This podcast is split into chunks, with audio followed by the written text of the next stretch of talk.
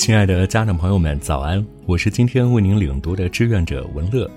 每天清晨与您相约飞扬教育一起读书会，愿您拥有美好的一天。今天为您领读的书籍是《忙碌爸爸也能做好爸爸》。如今摆在爸爸们面前的，除了繁忙的工作以外，更令他们头疼的是与自己孩子的关系危机。他们每日被繁杂的工作事务所包围，参加孩子的家长会，与孩子节假日一起出游，这些对孩子而言重要而美好的事情，爸爸们经常由于工作忙、没时间等种种原因缺席。久而久之，“爸爸”一词在孩子的心目当中成了一个虚幻的符号，而忙碌爸爸在孩子眼里也变成了一个熟悉的陌生人。在爸爸们眼里，工作与孩子似乎是一对不可调和的矛盾。本书就是写给这些忙碌而无奈的爸爸们看的。今天与您分享的内容是：有些爸爸不愿意学习当爸爸的技巧。不少人在刚当爸爸的那几年里非常抗拒学习，然而他们最后都会对此感到非常后悔。其他一些爸爸也有过类似的心理障碍，我们只要辨别出这些心理障碍，就能够慢慢学会去克服它们。我采访过许多爸爸，他们所描述的心理障碍通常表现为以下几方面：有固定的养育方式，不需要自己创新；相信当爸爸是自然的、凭直觉的事，不是靠学来的；觉得当爸爸很容易，不值得一学。受到黄金时间理论的愚弄，较为注重产品及孩子成年后的样子，而不是过程，享受当爸爸的时光。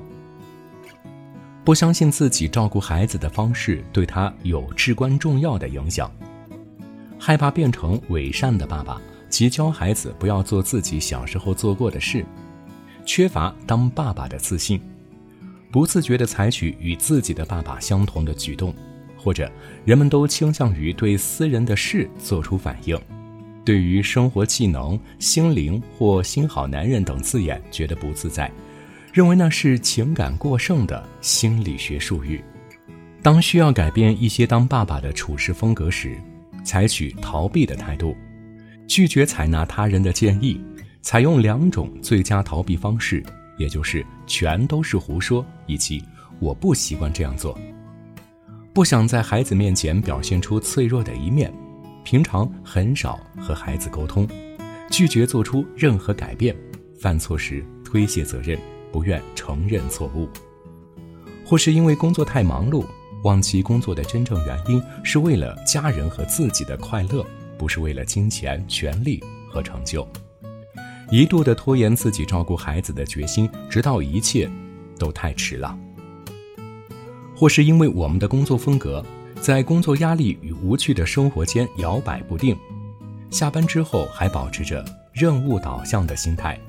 无法抛开工作时拥有掌握权的心态，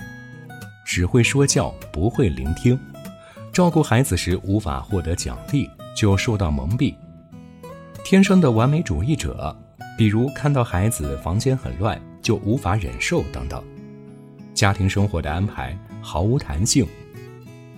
没有足够的时间放松和享乐，或是由于个人需求和反应所带来的阻碍，让工作成为恋人，工作让自己感觉很特别，最后远离家庭，忘记为谁工作。我们是为家人而工作，不是为了老板。过于骄傲，导致自己犯错时不愿向孩子道歉。当你有了这些心理障碍时，你可能需要拥有开放的心态，并改变一下自己的做事方式。通常来说呢，人类总是不想改变自己的做事风格，他们总爱以某种特定的方式去做事。时间越长，就越不容易想出其他更有效的方法。然而，这其实跟人们的智慧无关。我刚开始教医学院的学生时，我以自认为正确的教学方式来教学，其实多半就是跟随以前老师的教法。直到发生了两件有趣的事。首先是看见学生填写的教学评估资料，发现不管自己多么努力教书，不管设置多么有趣的课程，学生们还是觉得上课不是最佳的学习方式。当他们用其他的方式学习时，反而获得了更好的效果。显而易见，我们上的许多课都是在浪费彼此的时间。后来我请教了一位教育专家，他提出了学生用哪种方式学习最好的问题，而不是教师如何改善讲课的方式的老套思维模式。这让我很快了解到，原来自己从未真正透彻地思考过做事的方式，抗拒改变的心态，坚信自己做的是正确的，希望继续沿用旧方法的观念。和我一样，其他老师也做到了深刻的反省。让我们欣慰的是。最近学生们的教学评估显示，我们做的比以前好多了。我想，当爸爸也是一样的道理。不管爸爸认为自己有多称职，如果他们愿意参加一起学习与评估，并不断改变自己的心态的话，就可以为将来照顾孩子带来深远的影响效果。在当代社会，尤其在一些富裕的国度，爸爸们从未学习如何照顾孩子。因此，他们不会负起这种责任，也不会认真投入的去照顾孩子。世界是丰富多彩的，孩子的单纯总会要和复杂交汇。莫让忙碌爸爸从孩子的心中消失，还孩子一份温暖的父爱。感谢您的收听，我们明天再见。